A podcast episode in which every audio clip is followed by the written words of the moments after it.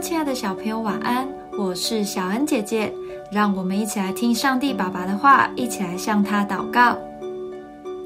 加拉太书二章十九到二十节：我因律法就像律法死了，叫我可以向神活着。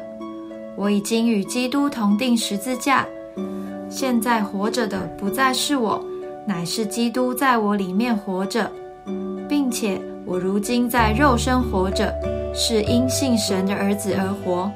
他是爱我，为我舍己。当我们相信耶稣之后，并不代表从此生活顺利，因为我们还是必须面对生活中每一件事情。这里面有我们喜欢的事，当然一定也有我们不喜欢的事。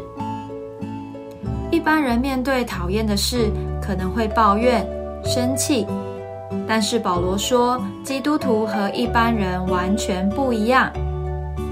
在两千年前，耶稣被钉在十字架上，完成神的救赎。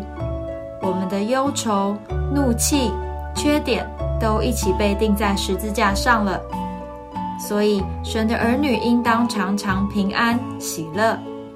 因为主耶稣真真实实的活在你心中哦。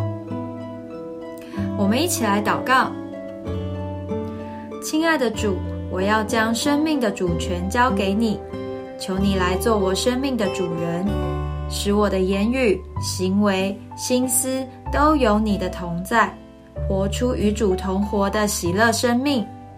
奉主耶稣基督的名祷告，阿门。